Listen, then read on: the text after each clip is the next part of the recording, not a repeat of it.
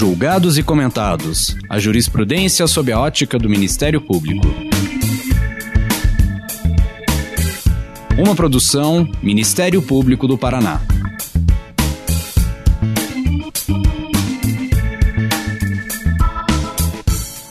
Olá, estamos começando mais um episódio do Julgados e Comentados, nosso podcast para falar dos julgamentos mais relevantes sob a ótica do Ministério Público. Eu sou Eduardo Cambi, promotor de justiça do Ministério Público do Paraná, e hoje teremos uma edição especial, um pouco mais longa, com a presença de dois convidados. Marco Antônio Delfino de Almeida, procurador da República, e Timothy Aragon Herman, promotor de justiça do Ministério Público do Paraná. Nesse episódio, vamos conversar sobre a decisão da Corte Interamericana de Direitos Humanos, no caso Povo Indígena Chucuru versus Brasil, sobre a propriedade coletiva da terra. Muito obrigado por aceitarem o convite e eu peço, Marco, que comece falando um pouco da sua atuação profissional e da sua trajetória acadêmica. Bom, muito obrigado, Eduardo. Te agradeço realmente a presença do Timothy. Acho que vai ser uma conversa muito, muito legal. Né? Agradeço imensamente essa oportunidade. Bem, é, estou no Ministério Público Federal desde 2006. Sempre atuei com, com, com povos indígenas, né? atuei inicialmente no Pará, na né? região da Altamira, né? atuei é, inicialmente com as questões é, relativas à hidrelétrica de, Bel, de Belo Monte, né? junto com o colega Felício Pontes, e estou há 11 anos já é, na defesa dos, dos, do, dos povos indígenas é, Kaiowá e Guarani em Mato Grosso do Sul. Então, basicamente, essa aí é, é a minha trajetória de forma, de forma concisa. Né? É, como, talvez como acréscimo, é que efetivamente é, meu interesse pelo tema também acabou sendo acadêmico. Né? É, eu é, é, fiz o mestrado em antropologia e agora estou fazendo o, o, doutorado em história indígena. Timothy, e você? Olá a todos, olá Eduardo Cambi, Delfino, prazer estar aqui com vocês. Eu sou promotor de justiça no estado do Paraná há aproximadamente dois anos e meio. entrei na metade do ano de 2017, no concurso 2016-2017. E antes de adentrar no Ministério Público, eu já possui essa vertente acadêmica. Eu escrevo sobre direito internacional de direitos humanos e também sobre grupos uh, vulneráveis e minorias. É, eu tenho um livro publicado sobre, juris, sobre jurisprudência internacional, os comentários das decisões dos principais tribunais internacionais de direitos humanos e também uh, como essas decisões podem influenciar no diálogo com o direito brasileiro. A partir da minha entrada no Ministério Público do Estado do Paraná, eu também passei a auxiliar no Centro de Apoio Operacional às Promotorias de Direitos Humanos, especificamente no núcleo de, de povos e comunidades indígenas, e já realizei algumas ações pelo Centro de Apoio em algumas comunidades, como, por exemplo, nas comunidades indígenas Santa Helena, é, Morretes, Uh, recentemente fui no, no final do ano passado no encontro regional dos povos indígenas sul, representando o Ministério Público do Estado do Paraná, em Mangueirinha, e é uma temática que me é, me é muito cara e que eu gosto muito de, de conversar. Tenho certeza que vai ser uma conversa muito legal aqui. Também tenho certeza disso. Marco, vamos começar sobre a questão indígena no Brasil, contextualizando o ouvinte. É, qual é o tamanho da população indígena no Brasil? Como é que ela está distribuída? E como é que, historicamente, você pode analisar os índios no Brasil? Bem, eu vou começar, né? Essa pergunta é uma pergunta é, excelente.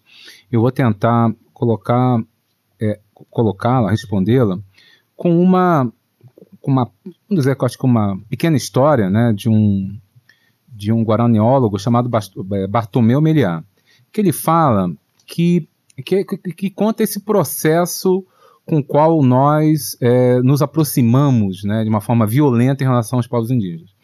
Ele fala que o, o colonialismo é uma pessoa que chega desamparada, porque é migrante europeu, né, que chega à América desamparado, e pede, por favor, para deixar que entre em sua casa, né? Aí o dono da casa, né, entra, deixa entrar porque está chovendo, porque está tá fazendo mau tempo, e deixa ficar uma noite na, na casa. E depois esse senhor que chegou convence ao dono da casa que, como eles são muitos e os, e, e os donos são poucos, né, que se eles podem ceder uma parte da casa. E os donos né, cedem, né, ficam apenas com uma parte, né? E daqui a pouco saem do quarto, passam para a cozinha e daqui a pouco passam para o fundo, né? Para uma edícula no fundo é, da, da, da, residência. Então chega uma segunda geração né, de pessoas e pergunta, né? Quem são aquelas pessoas que estão morando no fundo, né? Quando na verdade aquela casa toda, né? Era eram dele, era, era, era, eram deles, né? Era deles. Então, é, essa é o problema é, que nós temos que enfrentar em relação a, aos povos indígenas. Nós desconhecemos o processo né, pelo qual eles foram é, despossuídos é, de, de, suas terras. Esse processo é absolutamente violento. Né? Como você colocou, nós temos a menor população é, em termos percentuais das Américas nós temos apenas meio por cento. Né? Nós temos, em termos percentuais, menos é, indígenas que no Uruguai, que na Argentina, que, que no Chile. Em termos absolutos, nós temos menos indígenas que na Argentina e no Chile. E, é, sendo que esses dois países, né, eles promoveram né, expressamente guerras né, contra os povos indígenas é, com aparelhos militares, né, ou seja, é, os, os exércitos desses países foram empregados no final do século XIX em duas campanhas né, famosas, né, Conquista do Deserto na Argentina e Pacificação da Araucânia no Chile. E apesar de tudo isso, nós somos mais eficientes do que esses povos Exatamente. Na, na, Exatamente. na matança do povo indígena. Exatamente. Nós fomos mais eficientes. Então, é isso que é importante colocar, né? Que, é, fundamentalmente, e é, qual o preço de uma vida humana? Né? Qual o preço é, que tem que se pagar para essas pessoas que são sobreviventes, né? Sobreviventes desse massacre que foi empreendido sistematicamente ao longo dos últimos 500 anos. Qual que é o preço? Né? Definitivamente, o reconhecimento é, territorial é algo muito pequeno. Né? O que se demanda não é apenas terra, mas também dignidade, que essas pessoas tenham políticas públicas adequadas na área de educação, de saúde, né, de segurança. Né? Então, o Estado brasileiro, infelizmente, diferentemente de outros países, né, os Estados Unidos são sempre dados como exemplo negativo. Né? Mas a gente pode dar pelo menos dois exemplos em que, é, um recente, no governo Obama, em que uma indenização na casa aí de bilhões de dólares foram concedidos é, aos povos indígenas por má gestão é, do patrimônio indígena. Então, a, os países civilizados, efetivamente, né, eles já há muito tempo promoveram comissões da verdade, comissões de reparação, né, Austrália, Canadá, Estados Unidos, e o Brasil, mesmo com esse passado genocida, ainda não o fez.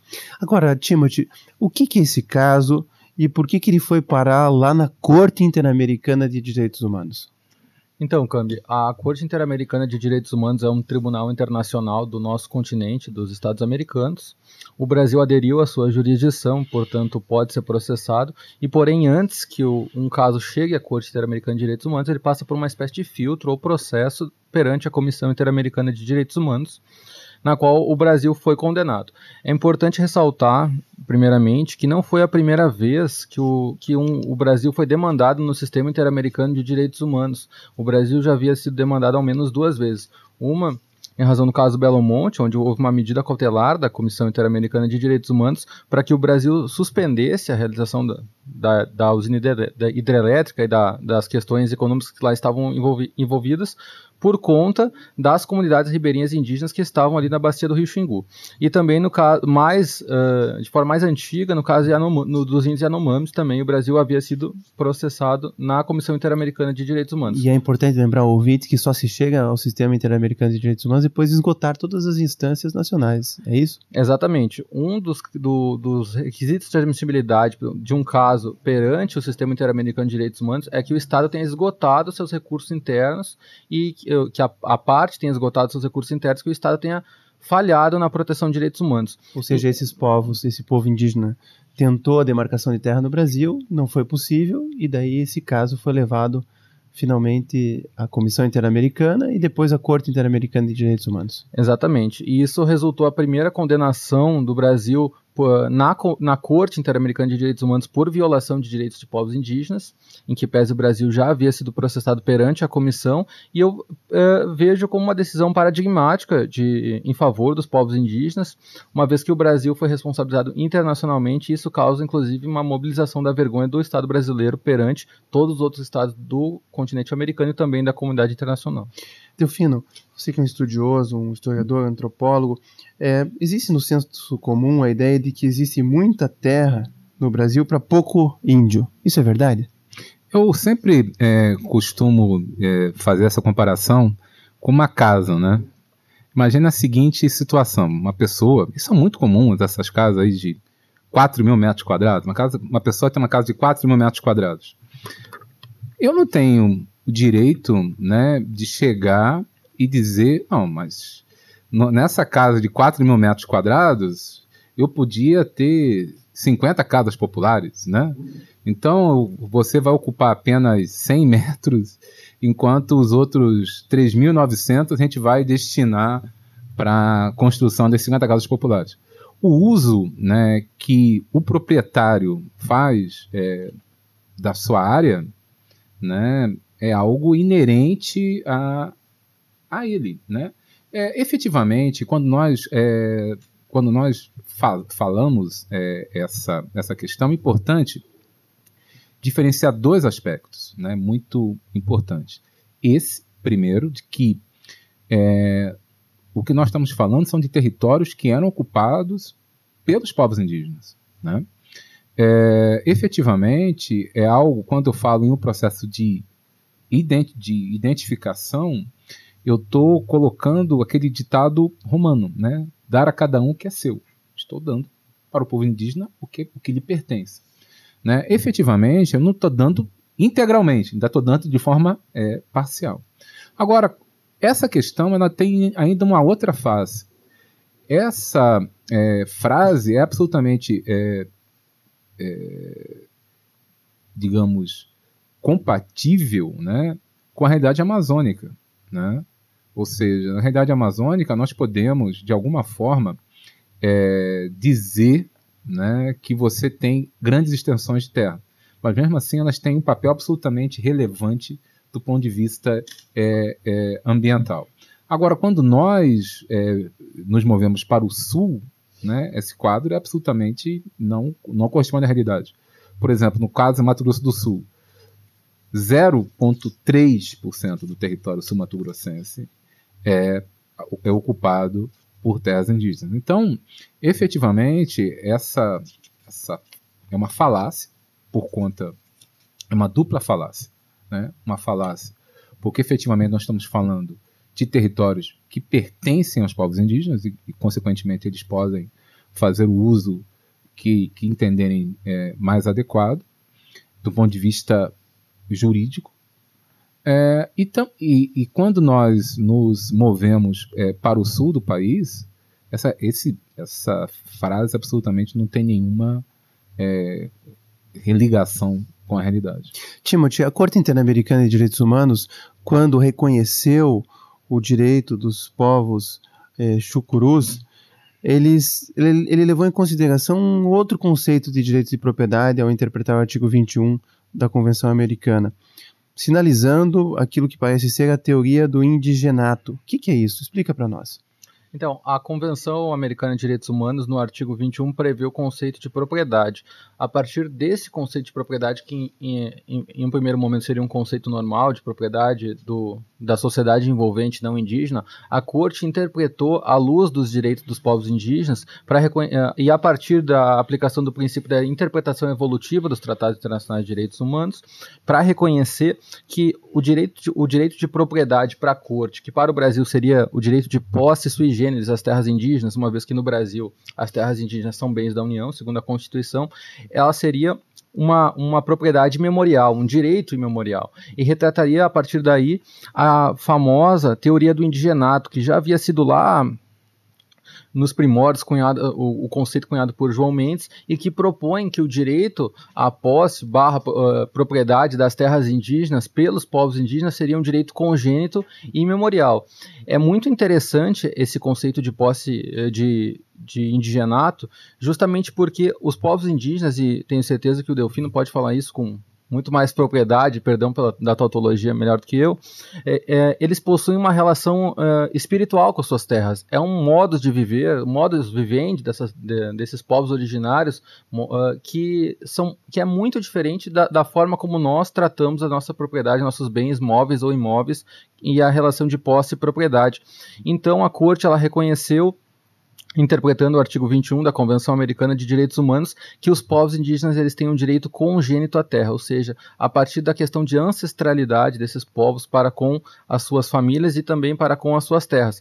Diferentemente do que, infelizmente, o Supremo Tribunal Federal afirmou na PET 3388, no caso Raposa Serra do Sol, na qual se reconheceu a teoria do indigenato, que essa teoria foi proposta pelo ministro Menezes Direito, no qual as, as terras indígenas no Brasil seriam aquelas que estariam na posse dos indígenas ao advento ao, ao tempo da promulgação da Constituição. Teoria do fato indígena. Do fato né? indígena, isso. Fato é. indígena. Teoria do fato indígena e não do indigenato.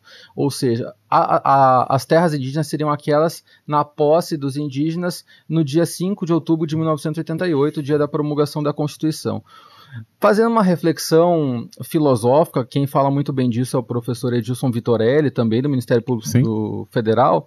Ele fala uh, jocosamente que para os povos indígenas e apenas no tocante ao direito dos povos indígenas seria melhor que a Constituição de 88 jamais houvesse existido, porque antes da Constituição de 88 vigorava desde as outras constituições, da Constituição de 24, 1824 até a Constituição, até o advento da Constituição de 88, a teoria do, do indigenato, que era a teoria mais benéfica à proteção da propriedade de posse indígena. Mas, Marco, isso, essa teoria do indigenato não choca com o direito civil clássico que a gente aprende na faculdade, que para você ter o direito à propriedade você tem que ter um título.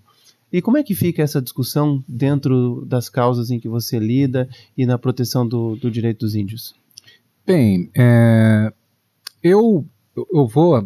É, essa é uma excelente pergunta, e eu vou, para responder, eu vou dar uma. fazer um complemento simplesmente o Timothy, é, em relação a, a, a, essa questão colocada no marco temporal, né? É, o marco temporal, a meu ver, é uma comprovação muito clara é, de uma relação, isso que é importante é, que nós, enquanto operadores de direito, entendamos, né? Como que nós podemos ter, dependendo do agente destinatário é, do direito, né? É, tratamentos é, diferentes. É aquela famosa, né, que o ministro do Supremo sempre fala, que eu não, que eu não julgo conforme a capa é, do processo. Mas eu vou mostrar aqui que me parece que há julgamentos conforme a capa. É, recentemente, não tão recentemente, mas já é uma jurisprudência já é, de, de, algum tempo, é, que reconheceu a imprescritibilidade de reparação de violações é, de direitos humanos. Né? O, o leading case, se eu me recordo, se me, pode, pode ser que eu tenha equivocado, mas eu me recordo desse caso ainda no STJ é, com o ministro Luiz Fux, é, de pessoas que foram torturadas e demandaram uma, uma reparação. E a ideia foi, não, está prescrito, a, a, tortura foi feita no, no final do da década de final da década de 60, né, cinco anos para demandar em face de Estado, que, que tanto o STJ quanto o STF reconheceu, né, se há uma violação né, de, de direitos humanos, ou seja, a partir do momento que há o cometimento de um crime contra a humanidade, há uma imprescritibilidade da reparação. Muito bem, no Estatuto de Roma eu tenho no mesmo capítulo tortura e deslocamento forçado. Mesmo capítulo. Estatuto de Roma. Todos eles são capturados como crimes contra a humanidade. Agora eu saio desse processo aqui é, de tortura e vou para outra capa, em que na capa tem um povo indígena. E aí, nesse, na, nesse mesmo acordo, está lá, dizendo que essa comunidade foi removida de forma forçada, há provas que ela foi removida de forma forçada, mas como ela não estava em 88 na posse da, da terra, ela não tem direito. Ora, mas por que que nesse caso, nessa outra capa de processo, eu não tenho a imprescritibilidade da violação é, de direitos humanos. Né? Então, me parece né, que nós temos, enquanto sociedade, que é, é, fazer julgamentos que sejam absolutamente é, equânimes. Né? E aí, já é, respondendo é, a, a, a, sua, a sua pergunta, a, a relação né, é, que os indígenas têm né, com, com, a, com a terra, como muito bem colocou o time, não tem nada a crescer em relação a isso, é, é uma relação de posse, né, essa posse indígena, que ela é comprovada no, dentro do, próprio, no próprio Supremo pela teoria dos ciclos concêntricos, que está no 231 da Constituição. Né? A área né, é, em que os índios né, ocupam, área destinada às atividades produtivas, a área destinada é, à, à proteção ambiental e depois, o último círculo, a área destinada à sua reprodução físico-cultural. Então, essa, esse é o território das comunidades indígenas. Né? Então, é, o que o antropólogo é, irá fazer, né, irá declarar esse território, né, ou seja, estabelecer junto com as comunidades indígenas que, onde estão né, localizados né, é, esses círculos, que são é, eminentemente obtidos mediante essa ligação de tradicionalidade dessa comunidade com essa com esse território.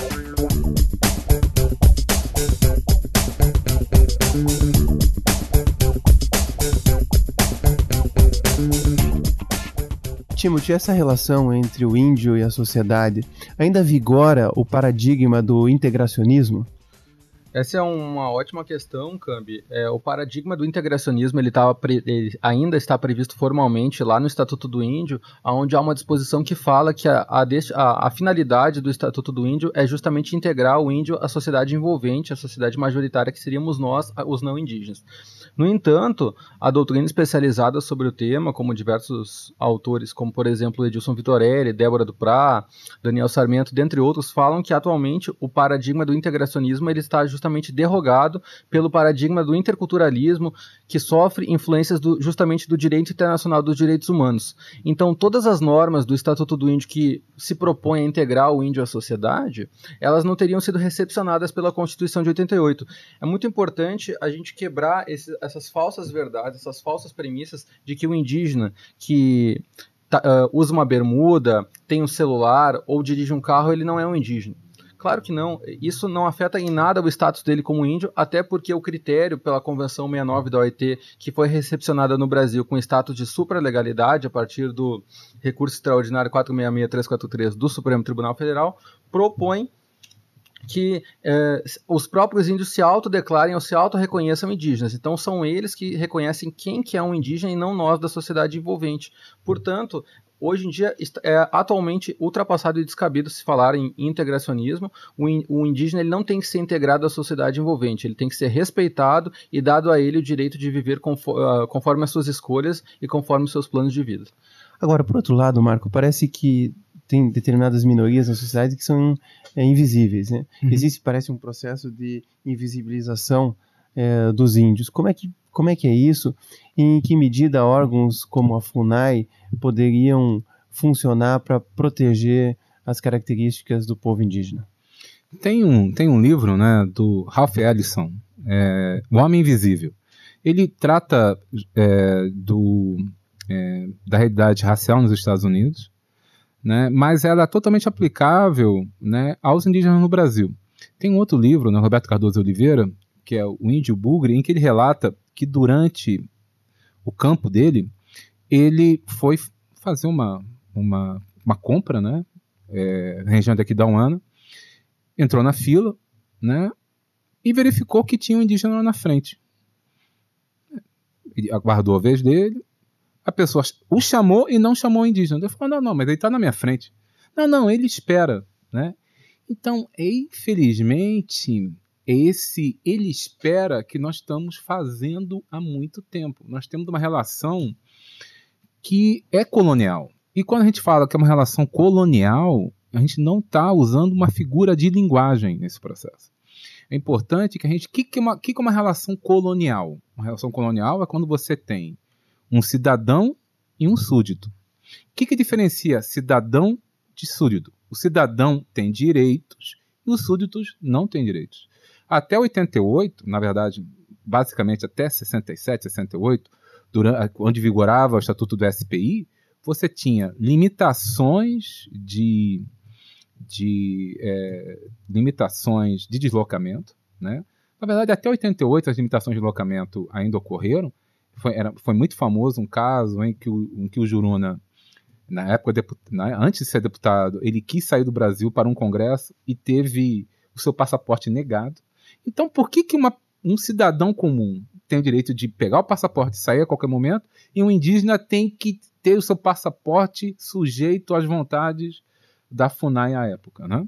Então, é, então essa relação ela é uma relação colonial. Teoricamente, como o Timothy colocou, ela teria sido rompida é, em 67, com, com, com, a, com, com a finalização do SPI e entrada da FUNAI, mas efetivamente nem após 88, com, a Constituição, essa relação ela, permane ela foi rompida. Né? Eu tive vários casos em que os bancos falavam: eu só vou pagar o indígena se a FUNAI estiver presente. Então, é necessário que é, se considere né, que essa relação colonial ela foi rompida. Na verdade, não há mais um status diferenciado entre cidadão e súdito. Na verdade, gente, ambos, né, ou ambas, né, são cidadãos cidadãs.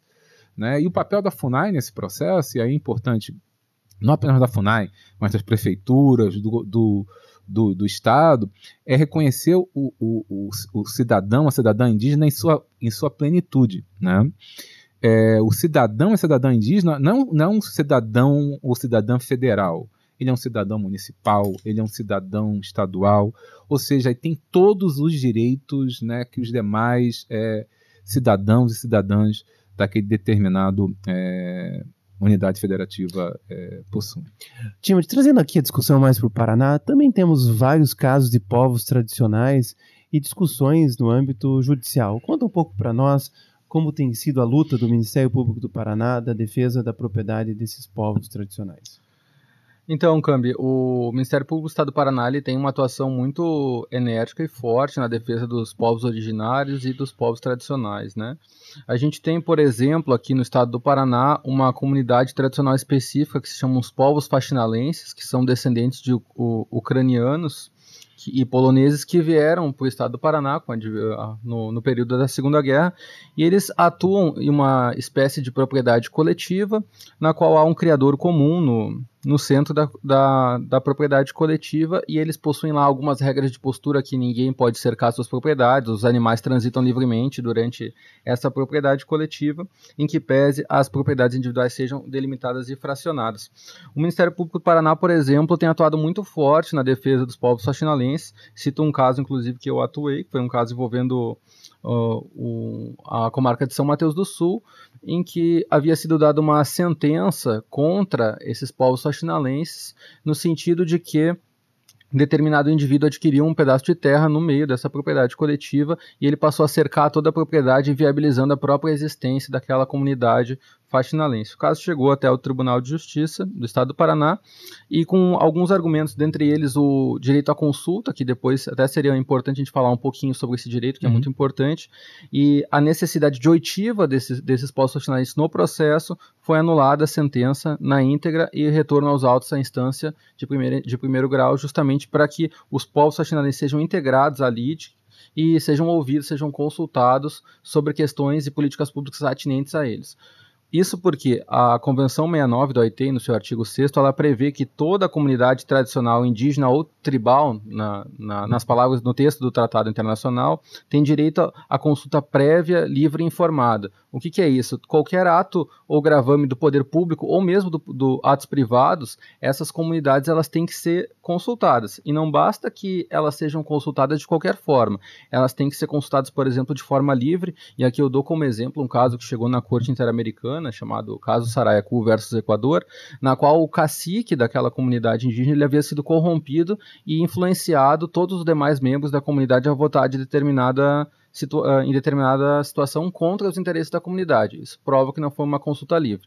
A consulta tem que ser prévia, ou seja, antes do ato que causaria, o, o que está visando causar um gravame à comunidade indígena, seja esse ato público ou privado, e tem que ser informada, ou como a doutrina fala, culturalmente situada. Não adianta você fazer uma consulta em 30 segundos, eles assinarem um formulário e acabou. Eles têm que ser. É, é, previamente informados, culturalmente situados, ou seja, alguém explique para eles o que está acontecendo, quais são as vantagens e desvantagens de um determinado empreendimento econômico, por exemplo.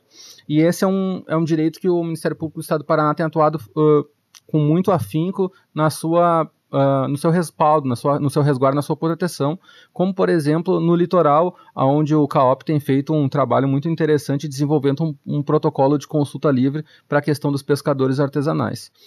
Além disso, uh, o Ministério Público do Estado do Paraná atua em diversas comunidades indígenas também e quilombolas em questões que não são atinentes à, à terra por si só, como por exemplo questão de saúde, questão de educação, questão de segurança pública, casos de violência doméstica que ocorrem no seio das comunidades indígenas, uh, essas questões todas de educação e direitos também, o Ministério Público ele tem atuado firme, a, a, seja a partir do centro de apoio, seja a partir dos promotores naturais das comarcas, e existe um projeto institucional do, do Ministério Público do Estado do Paraná em, uh, encampado pela instituição que surgiu a partir do CAOP, que é justamente fazer um diagnóstico de todas as comunidades indígenas no estado do Paraná e ver quais são as principais uh, questões problemáticas em cada comunidade. Eu já fui em algumas comunidades em Santa Helena, por exemplo, que a, o principal problema era o uso de drogas e violência doméstica.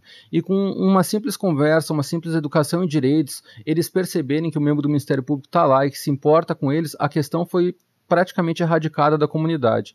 Então, o Paraná é um, tem uma, uma, um liquidificador cultural, para usar uma expressão do professor Daniel Sarmento, onde existem diversas comunidades, comunidades quilombolas. Recentemente foi reconhecido ali perto de Guarapuava a comunidade Paiol de Telha como a primeira comunidade quilombola reconhecida no estado do Paraná, além dos povos faxinalenses aqui no litoral pescadores artesanais e os povos indígenas que são muitos, região de Guaíra, região de Santa Helena, até inclusive aqui em Curitiba existe uma comunidade indígena urbana.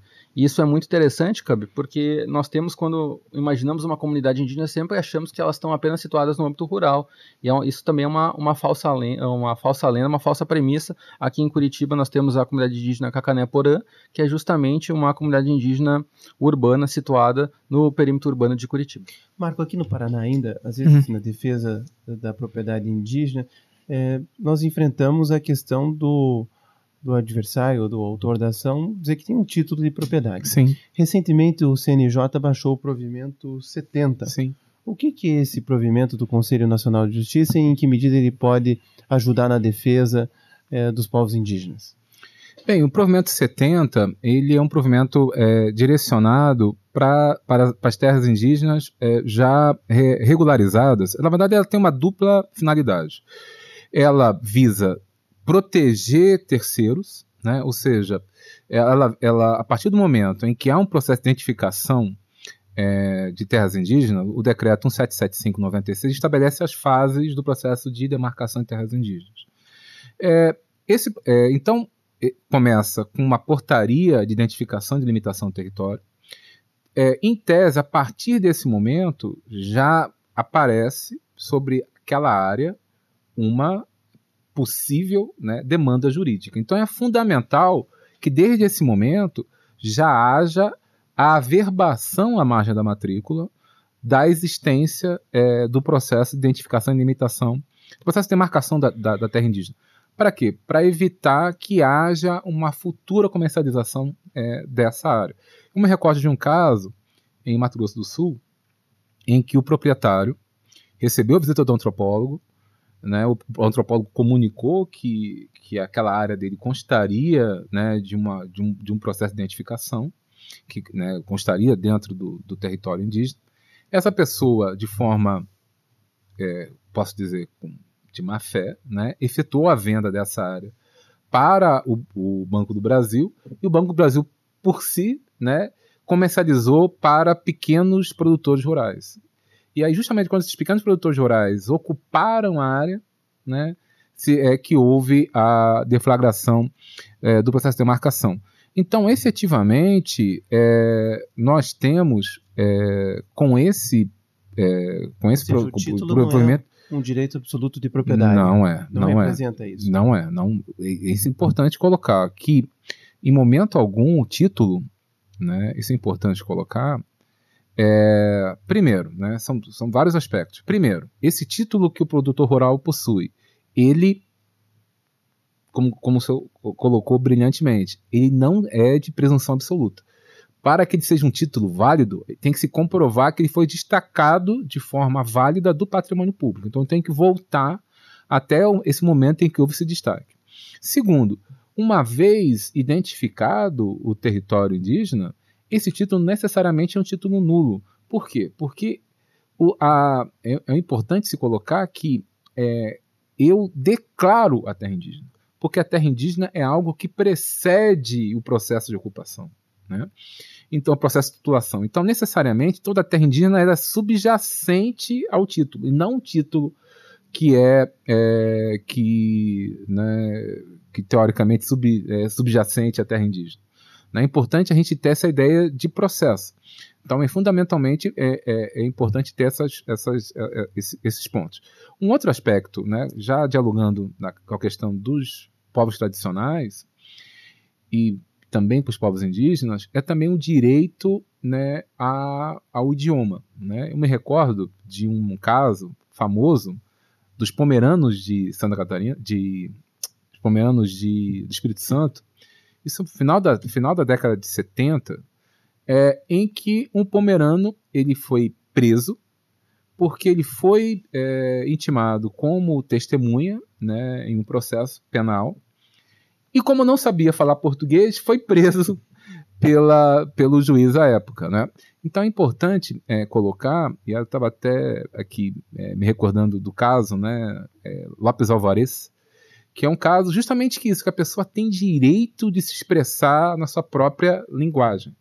O direito de se. É, e, então, isso acaba trazendo um outro direito, especialmente relevante no processo penal, que é o direito da, do, dos indígenas, das indígenas, de se expressarem na, na, na, própria língua nos procedimentos judiciais e administrativos. Né?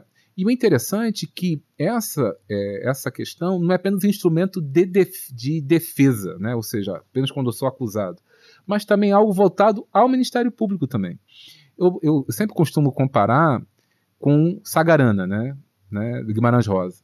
E lembro que tem teses na USP de tradução de Sagarana para o inglês, tradução de Sagarana para o francês. Você sempre perde aquela riqueza né, das descrições de Guimarães Rosa quando você faz a tradução.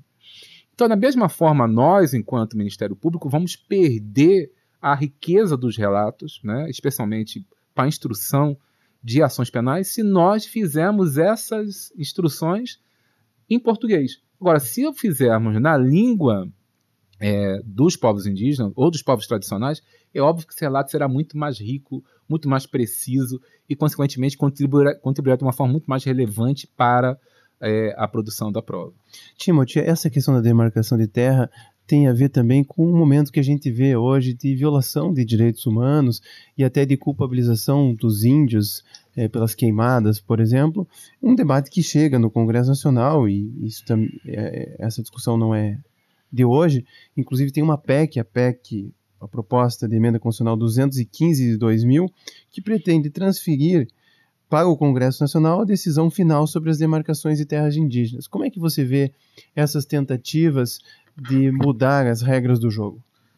Então, Eduardo, a PEC 215 de 2000 ela é veementemente criticada pela doutrina especializada, pelos estudiosos do direito dos povos indígenas. Por quê? Justamente pelo fato de que você transfere a questão da demarcação indígena do executivo para o legislativo. O que, que isso significa em última ratio?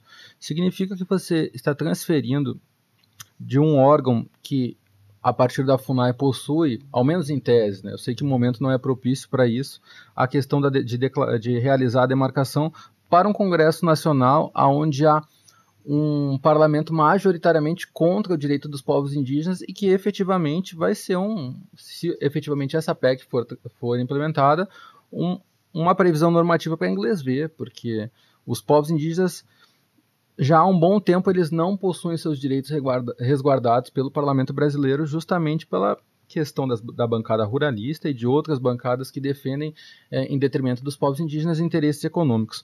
E fazendo um gancho com o que o Delfino falou sobre o, direito à identidade cultural e linguística dos povos indígenas, só para eu não esquecer disso, é, a Corte Interamericana de Direitos Humanos ela já possui jurisprudência consolidada no sentido de que as sentenças que. Sim que condenam determinados estados em massacres envolvendo comunidades indígenas, elas são traduzidas para a, o idioma da própria comunidade indígena para que aquela comunidade tenha ciência do que foi decidido na Corte Interamericana de Direitos Humanos em seu favor e em desfavor do Estado que permitiu aquelas violações. Então isso é muito interessante porque além das reparações de não repetição, de indenização monetária, a Corte tem determinado que o Estado violador de direitos humanos ele ele traduz a sentença para o dialeto indígena, para a língua indígena.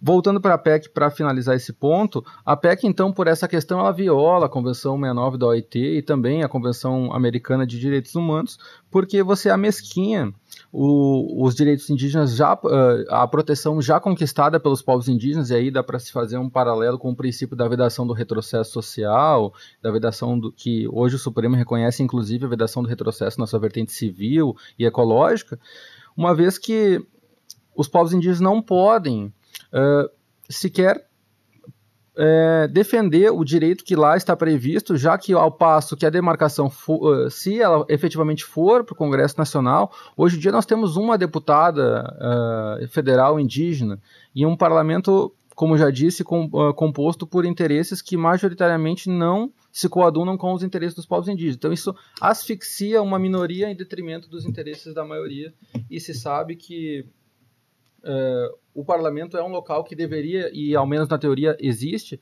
é um local, um local que se deve dar voz para as minorias também. Então, é uma medida que eu vejo com muito pesar e eu espero que essa PEC ela não passe, não seja efetivada. Marco, a minha última pergunta é a seguinte: no momento de grandes convulsões sociais por toda a América Latina, qual é o papel do Ministério Público na defesa dos direitos humanos? É uma pergunta que daria um outro podcast, né? Mas eu creio que o, o principal fator é essa é, que nós chamamos de responsabilidade de proteger, né?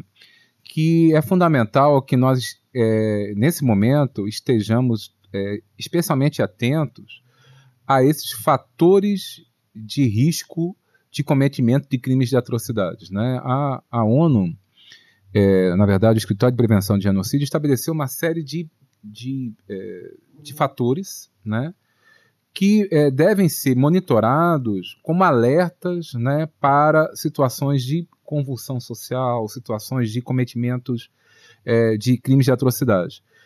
Esses fatores, a presença desses fatores, não, é, não acarreta o cometimento de crimes de atrocidade. Mas toda vez que os, que os crimes de atrocidades foram cometidos, esses fatores de risco estavam presentes. Então, nós podemos amplificar, para ser breve aqui, o discurso de ódio. Né? O discurso de ódio é um desses fatores de risco.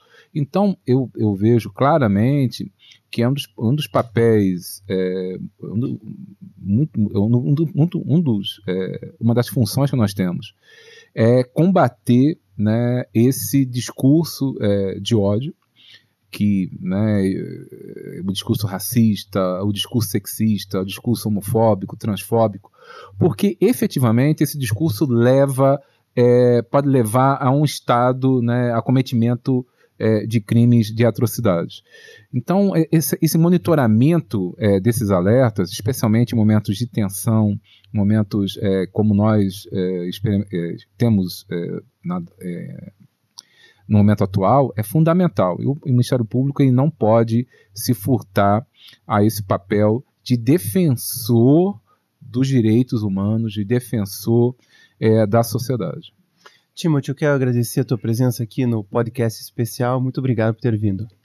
Eduardo, é sempre um prazer estar aqui é, conversando contigo, com Delfino, sobre um tema que a mim é muito caro, que é o direito dos povos indígenas, e o Ministério Público do Estado do Paraná vai estar sempre vigilante, principalmente nesse momento, e será com certeza um espaço de, de fala dos povos indígenas e também de proteção dos direitos desse, desse, desse grupo vulnerável que tão, tão tem sido violado ou ameaçado de, ter, de receber violações no atual momento do Brasil. Obrigado. Também quero agradecer, Marco, pela sua presença aqui. Muito obrigado por tudo que nos trouxe aqui da experiência do Ministério Público Federal. Não, eu que agradeço imensamente, aprendi muito nesse podcast, né? Agradeço imensamente, Eduardo, ao Timothy. Então, é, espero é, repetir né, essa experiência, né? Gostei muito.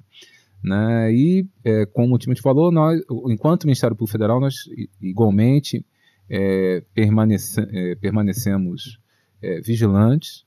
Né? É importante é, que nós não nos esqueçamos desse papel fundamental do Ministério Público de defesa é, dos grupos né, mais vulneráveis da sociedade.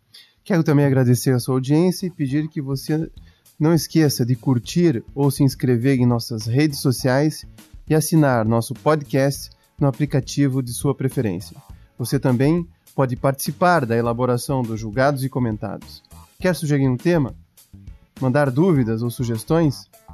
Envie para a gente pelo e-mail julgados e comentados mppr.mp.br ou pelas nossas redes sociais. Muito obrigado e até a próxima.